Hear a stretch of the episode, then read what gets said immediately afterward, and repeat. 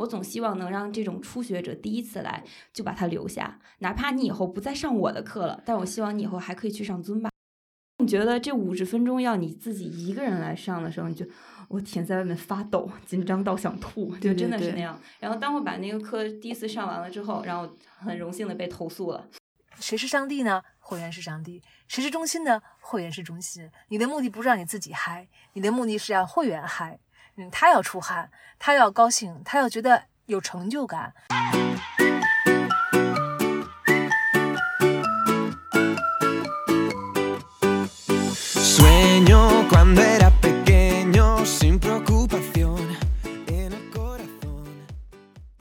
Anywhere 尊巴，Anywhere Fun，欢迎来到一档全新的关于尊巴的播客电台。我是主播布兰肖，也有人叫我面哥。虽然节目开播不到短短的一周，啊，我们的听众人数呢也不是那么多，但是面哥还是收到了不少尊巴 lover 的热情的鼓励啊，这份鼓励对面哥非常非常的重要，也会激励我继续把这档节目做好。那么本期节目呢，我们想关注一个大家可能都很关心的一个话题，尤其是有一定的尊巴的经验的 Zin member 很多人可能会想，哎，我也许可以当一个斜杠青年，当一个兼职的尊巴教练，啊，这真的是一个非常好的想法。所以本期面哥就请到了两位斜杠尊巴教练，啊，一位是莫鱼儿，一位是我们上一期的。嘉宾萌萌啊，请他们两位给大家分享他们在兼职教练的路上会碰到什么样的困难，包括他们是怎么样克服的。我们先请在北京非常优秀的尊巴兼职教练莫鱼儿给大家分享他的心路历程。这个那呃，莫鱼儿你也说一下啊，就是现在你的角色。就是，嗯，我看你有时候也会上一些大师的这些课嘛，对吧？那，呃，你是怎么样就是变换这个角色的？就是你现在又是一个老师，然后你老师，我觉得就教练嘛，就还是一个蛮崇高的职业。我觉得，呃，不管是兼职的还是全职的，那为人师表嘛，对吧？那你还是会很享受那样去上别人课的那种快乐吗？其实就是自打我做了教练以后，可能我角色发生转变了。然后这个时候我再去上别其他老师的课，其实不只是培训师的课，然后也包括像我一样其他的普通的兼职的教练呀，或者说全职的教练，只要他是尊巴教练的课，我有机会我都会去上，因为我觉得每一个人的课程里面都会有他自己的特点和他的优点，一定是有你可以学习到的地方。然后比如说像比如说他可能开场，呃，跟大家介绍自己，介绍一堂课的时候，他介绍的非。非常好，或者他。非常关注每一个会员，或者说他在某一个某几个风格，他展现的非常好，也可能是他互动的方式是非常好的。就是每一个人都是有他的优点的。那么你去上这些课的时候，以前我作为会员，那我就哇好开心这些，哇老师跟我互动，哇他 Q 我，好开心 啊，就这种。但是可能现在我也会有这些，但是我的精力更多的集中在于说这个老师我能从他身上学到什么东西。他带着明确的目的，对的，视角是不一样的。是的，因为我总是。想让我来上我课的会员能得到更好的体验，也包括因为现在还会有那种第一次来上我课或者第一次来上尊巴的时候，他就上到了我的课。我总希望能让这种初学者第一次来就把他留下，哪怕你以后不再上我的课了，但我希望你以后还可以去上尊巴。就我希望你喜欢这个东西，所以我想更好的把这个东西展示给大家。啊，那下面我觉得就很好的一个机会让。莫鱼儿啊，来给我们所有人分享一下，就是他是从什么时候开始觉得说，我想从一个爱好者，就是从台下啊，想站到这个台上，然后为此做了一些什么样的呃准备，包括在这个过程当中有碰到一些什么样的一些。困难啊，或者是然后怎么克服的？好吧，被投诉。那个其实是这样子的啊，一开始我也没有想过说要去做一个教练，因为我觉得教练他毕竟是一个职业嘛。那我做这个，我觉得还是要付出很多的努力，而且你根本就不知道该如何付出这个努力。就我想努力，但我不知道该怎么办。然后那会儿我遇到的，我第一次接触的尊巴的时候，是现在的中国培训师新。王晨哦是他。嗯然后我是参加上了他两个月的课，然后正好有一个呃外国的培训师过来，Sandra 的培训。呃，七十三期 Live 版的那个、哦那个老师他来，然后他说：“哎，有个机会你去吧。”我说好，然后我就去了，稀里糊涂就去了。对，在北京，然后当时还是两天的培训，我参加了第一天，第二天我不想去了，太累了。然后想，哎呀，挺贵的，去吧。然后就这样很喜欢。对，就这样把 B One 参加了，然后参加了以后，其实我并没有机会去教课，因为那个时候，你想我刚参加接触两个多月，然后赶上过年那会儿，然后但是正好是那个机会，让我能在没有人的健身房里天天对着镜子跳舞。嗯嗯然后那会儿就大量的备课，因为我觉得我想跳得更好，我只是想跳得更好而已。然后在后来又过了大概有半年的样子吧，正好有一个机会，然后就是那家健身房开了一个分店，然后他们说，哎，你要不要去那个新的店去试一试当那个做兼职？说反正一周一节课，你从这个开始嘛。然后我说行吧，然后也试试嘛，因为毕竟也积累了半年了，觉得自己好像好像可以了，然后就去了。然后人生从来没有这么紧张过，什么高考啊，什么考试，哎，那都不是事儿。现在想想，就是你第一次嗯上课吧，可以理解，嗯，对，当你觉得这五十分钟要你自己一个人来上的时候，你就我天，在外面发抖，紧张到想吐，就真的是那样。然后当我把那个课第一次上完了之后，然后很荣幸的被投诉了，没有，因为没有全程不不教授对是吗？？很有可能，因为那嗯时候我可能连教授是什么我都不知嗯道，嗯嗯然后就这样子，因为那会儿太小白了，而且那会儿是二零一七年的时候，然后在这个时候我就发现自己有不足，但是我不想放弃，因为我太喜欢这个东西了，是那个时候。我去被投诉了，我才意识到我有多喜欢这个东西。我是非常希望把一个你是怎么被嗯投诉的？就是别人说这个老师跳的不好，就是你太没有经验了，你只是我上去只能是跳，我根本就没有教授，嗯肯定没教授。现在想想肯定是没有教授的。然后就那次，我觉得这么好的一个课程，我一定要去把它传递出去，因为嗯我在这个课程上。得到的那种快乐，感受到所有好的东西，我希望能让更多的人知道。嗯好，嗯那就练吧，然后就去上更多的老师的课，然后就追着各个老师去上课。以前是只上新的课，然后后来是花钱，不管在哪儿，就是只要嗯。有类似的课我都去上，然后自己再提升再上，就这样子。然后直到后来，呃，有 Shape 那会儿是 Shape 跟嗯 Keep Land，、然后 Super Monkey 它都起来了，然后正好有机会，然后那会儿去了 Shape，那时候可能是第二年一八年五月份的样子，嗯。那个时候其实已经成长了蛮多的了。嗯。一定要自己找时间，认真的去学习，然后上更多的课，然后整理看每复盘自己的每一节课出现了什么问题，嗯跟会员更多的去交流，说，哎，你觉得我这节课哪里哪里需要改进啊？等等这个样子。我觉得，如果说你想作为一个兼职的老师，首先你一定要参加官方的培训，因为只有官方的培训，你才可以最正确的感受到这个课程想传递出的东西和嗯它到底是一个什么样的课程。整个体系是的，你只有真正的了解了它，你才能把它的百分之八十传递出去没错。如果你上来就是一个不对的，你肯定传递出去的是不对的。是的，那么你参加了这个培训以后，对去模仿别的老师的课，大家都是从模仿开始的，嗯去跟课。然后，如果你跟到了一定次数的课以后，你就嗯一定要找一个机会让自己去代课。如果你嗯不找这个机会，你永远都不会去备课的。第一次很痛苦的，嗯后面嗯更新就可以两首两首但第一次要十几首，哇，太痛苦了。对，而且不仅仅是这个套路本身啊，你还有很多手势啊，很多的教授的一些是，的，对吧？引导大家去这个对吧？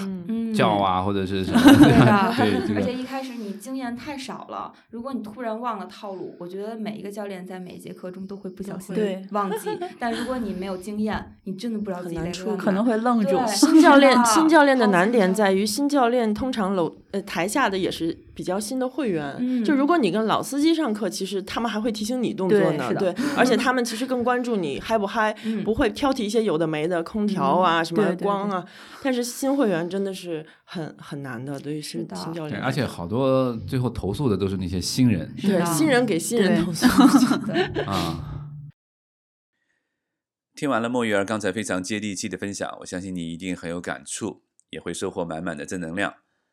那么下面呢，面哥就把话筒交给我们上一期节目的嘉宾萌萌，他也有非常多从面哥看来非常有价值的信息和经验，想要分享给想当斜杠尊巴教练的你。你现在是一个兼职教练，对对对，对吧教练，？嗯你是从什么时候开始想说，哎，我想当一个兼职教练？呃，应该也是在一九年的时候，一九年的时候，一九嗯年的时候，因为之前呢，其实在一八年的时候，我已经就是在单位带着小伙伴一起跳。这个面哥在前两次节目还有提过，说我在单位带着小伙伴一起跳啊，我不知道还没有印象。哇，你听得这么仔细啊！哎呀，啊好感动提到我的，我真的很、嗯很很仔细听了。但那嗯时候，呃，面哥把我管我叫香水哈，因为我在那个群里边的昵称嗯香水。呃，那时候呢是带着大家跳，然后呢，当时我们有很多同事也说，哎，这健身房里面很多教练跳的不如你呀，你也可以去教课呀，你可以去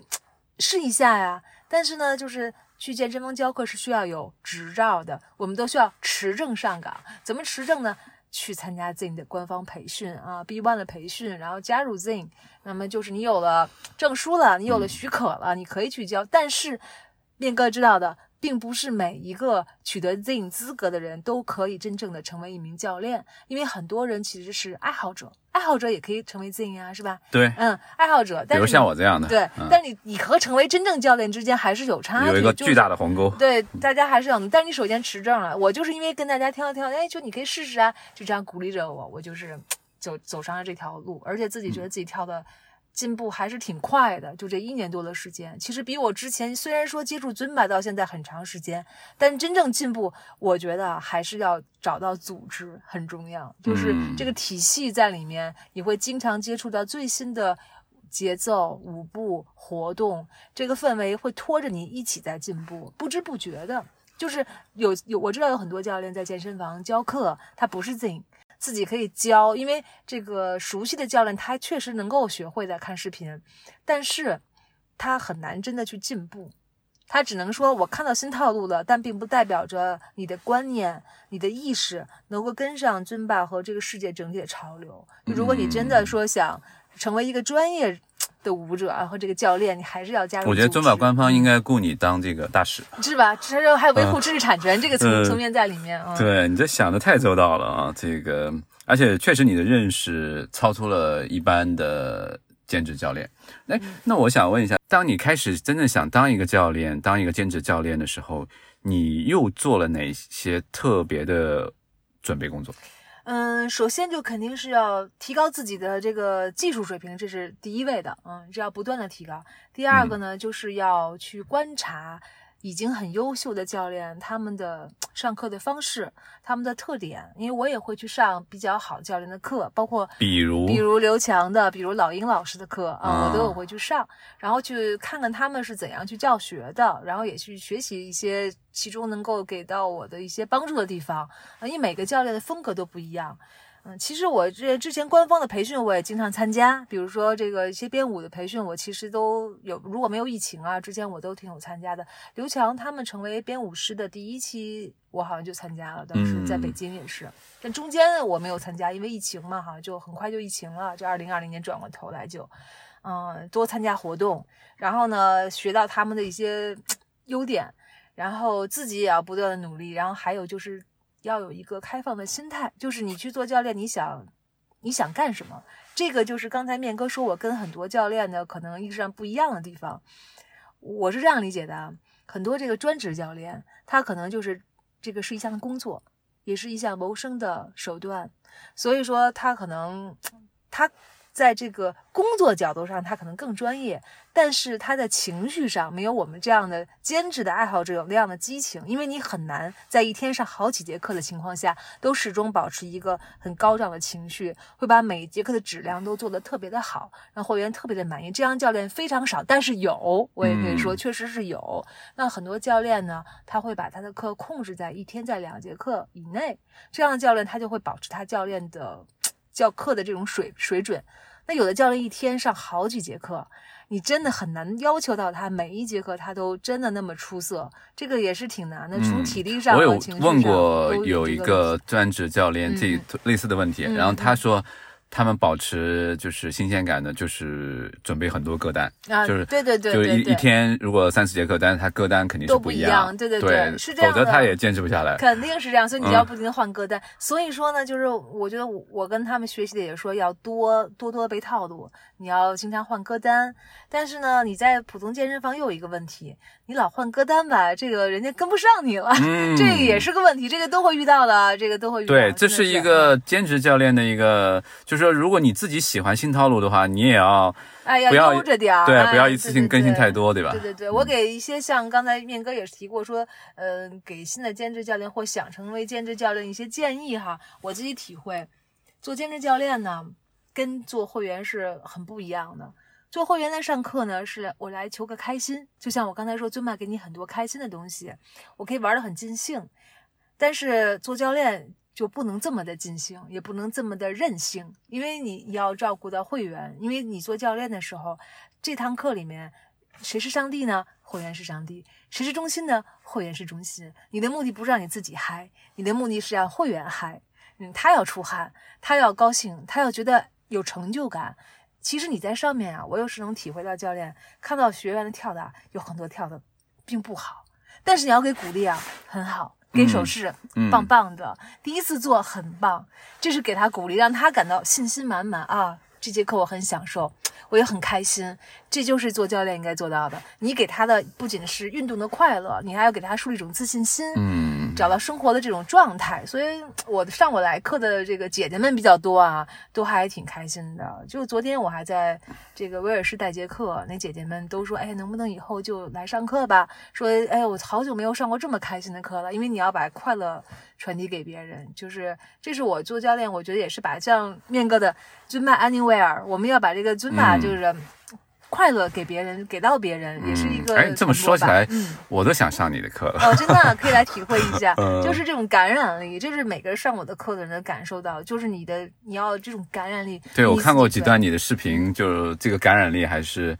呃，直接就能感受到的啊。对，然后就顾及到会员要下去跟他们每个人都有一些交流啊，会要给到鼓励啊，这是我的课上我会每个人我都会照顾到的，我会走下去啊。但这些技巧是要也是有有交流的，就为什么还话说到刚才说要有这个组织呢？因为这培训里面老师都会教到你，而且也会跟你沟通，包括你在普通，比如说念哥知道尊爸是不讲话有手势哈，看手势给手，但是很多会员呢他不认识手势，对啊嗯，他会以为这是动作的一部分，这都是我们会遇到的情况。然后你怎么又别让他太尴尬哈、然后又能把这个化解，觉得哎你跳的很好，就是多多的给鼓励，然后一定要互动环节，大家都参与进来。嗯，嗯，我不知道面哥知不知道，就是在韩国拍的那期六十九期有一首歌叫《My Love》，这个 Jennifer King 也有在里面跳。那期有这歌是很老了，六十九期了，但是这首这歌听过但是这首歌嗯非常有互动性，就是大家可以一起拉着手在那儿，每个人到最后，我觉得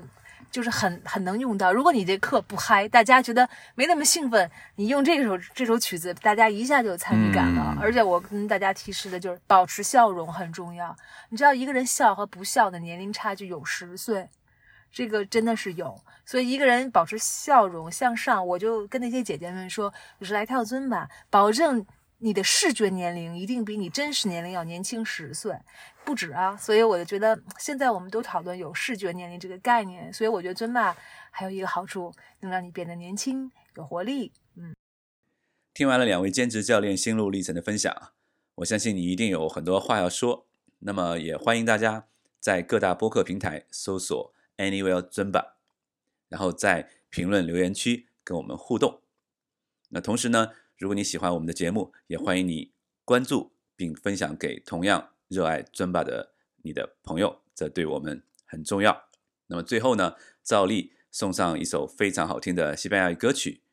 我相信你一定在你的尊巴的课上听过这首歌。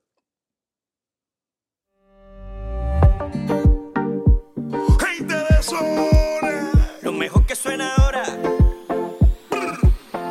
Silvestre Dangond. No sé cómo acabé en su apartamento. Había bebido un poco, perdí el conocimiento. Disculpa que le embarre todo el tiempo, pero es que hago las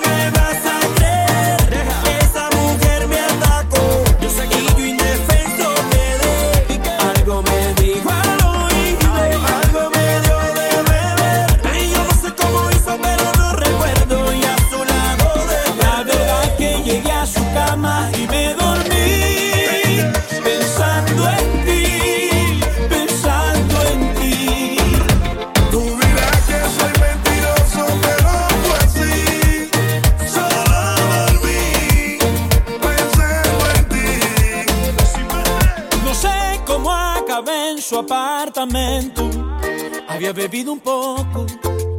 perdí el conocimiento.